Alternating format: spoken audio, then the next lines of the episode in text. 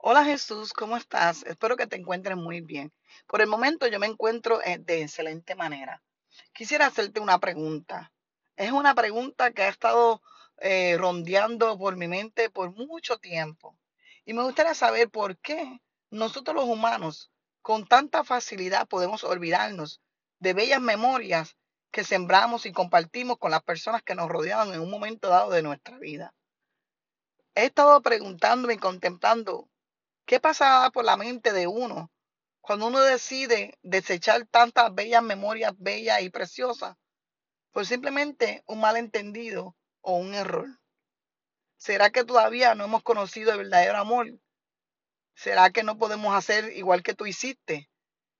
Que muchos hicieron cosas malas contra ti y aún así tú decidiste amarlos y no pensar en lo malo que te hicieron, sino en el poder que tú tienes para poder cambiar a las personas.